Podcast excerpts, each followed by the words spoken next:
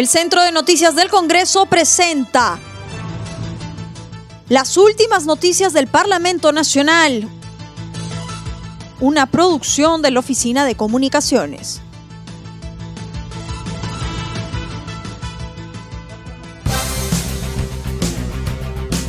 ¿Cómo están amigos? Les saluda Rómulo Vargas. Hoy es martes 13 de abril del 2021 y estas son las principales noticias del Congreso de la República. Pleno reprograma defensa de Alarcón para este viernes 16. El Congreso, dirigido por su presidenta Mirta Vázquez Chuquilín, decidió reprogramar para este viernes 16 al mediodía la presentación del congresista Edgar Alarcón de UPP para que haga uso del derecho de su defensa con un nuevo abogado frente a la renuncia de quien estaba llevando su caso, Humberto Abanto Verástegui.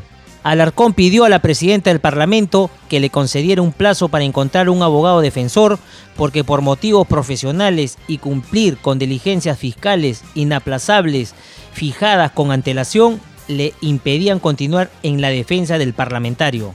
Cabe recordar que el legislador está denunciado por la presunta comisión de delito de enriquecimiento ilícito cuando ocupó el máximo puesto en la Contraloría General de la República piden registrar a personas infectadas para una mejor estrategia.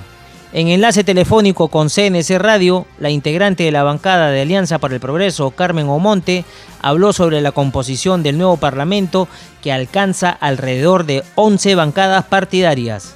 Recomendó que el nuevo Congreso debe estar en función de los consensos y acuerdos políticos, evitando las confrontaciones con las vividas en los últimos años no podemos volver a tener ese nivel de confrontación que lamentablemente se tuvo en estos últimos cinco años motivados, y eso hay que decirlo con todas sus letras, por quienes presidían el Ejecutivo, ¿no? Y, y, ese es un gran error. En cualquier país democrático, sólidamente constituido, institucionalizado, son los jefes de Estado, los eh, presidentes o presidentas de, la, de, de, estos países que buscan llegar a consensos, a acuerdos políticos por la gobernabilidad con el legislativo. Y eso es fundamental. Si queremos tener eh, eh, cinco años en los que podamos salir de esta crisis, estas instituciones tienen que llegar a consensos, acuerdos y eso es fundamental para toda la ciudadanía. La oposición siempre va a ser importante, la vigilancia, la fiscalización son necesarias, pero en base a consensos en los temas trascendentales, versales que necesita nuestro país. En otro momento mencionó que el nuevo gobierno debe dar prioridad a la vacunación de la población para que se proteja del virus del SARS-CoV-2. También solicitó que las instituciones competentes tengan una ayuda a memoria de las personas infectadas con el fin de emplear mejores estrategias para contrarrestar la pandemia. En primer lugar, darle absoluta prioridad al tema de las vacunas, es esencial. Pero en segundo lugar, y no menos importante, es el tema de pruebas moleculares, de aislamiento, de la atención en primer, en primer nivel. Te doy un ejemplo claro porque yo lo he vivido. Acabo yo de superar un proceso de COVID y eso me imagino que está pasándole miles de peruanos y peruanas.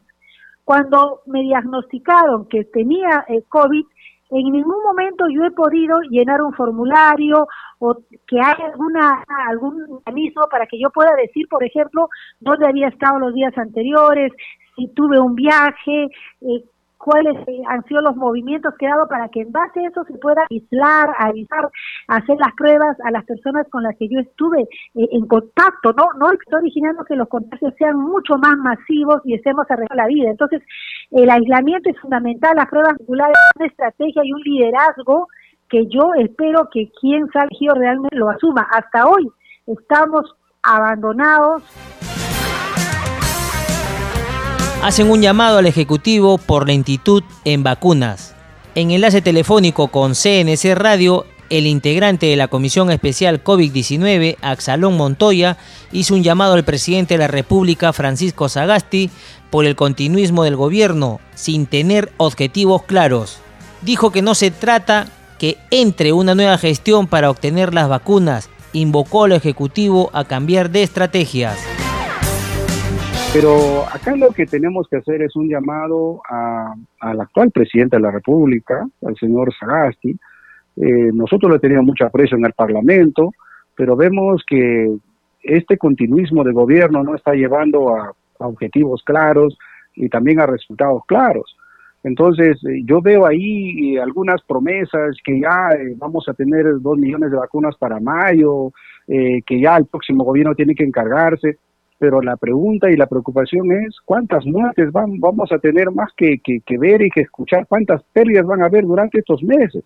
Yo creo que ahí no se trata ya de esperar un próximo gobierno, se trata de que este gobierno sobre la marcha tiene que cambiar de estrategia. y si sus ministros no les están solucionando, no están dando la talla en el sector, tienen que ser removidos. Así, eh, a veces se dice, no, pero en plena pandemia, ¿por qué vamos a remover? No, pero siempre se hace la analogía, uno quiere ganar un partido de fútbol y si el jugador no está yendo bien lo cambias, no importa el último minuto. Creo que eso también es un acto de responsabilidad y compromiso. En torno al fraccionamiento de las nuevas bancadas para el Congreso 2021-2025, señaló que no es positivo debido a la poca representación. Por otro lado, el fraccionamiento de las bancadas lo hemos visto en, el anterior Parlamento también, cuando algunos se desunieron y formaron otras bancadas. Esta desunión no conlleva a nada productivo. Este fraccionamiento no nos permite caminar sólidamente y no la, poca representación que tiene cada bancada es que también sus propuestas, sus proyectos prácticamente se, desvanezcan en el, en el foro parlamentario.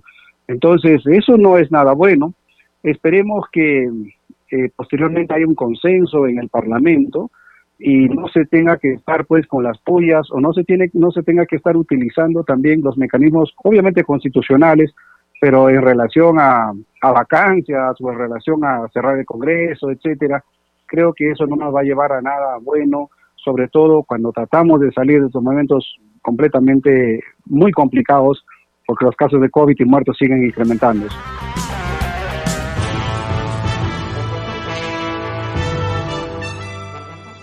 El Centro de Noticias del Congreso presentó las últimas noticias del Parlamento Nacional, una producción de la Oficina de Comunicaciones. Los invitamos a visitar nuestras redes sociales y sitio web www.congreso.gov.pe.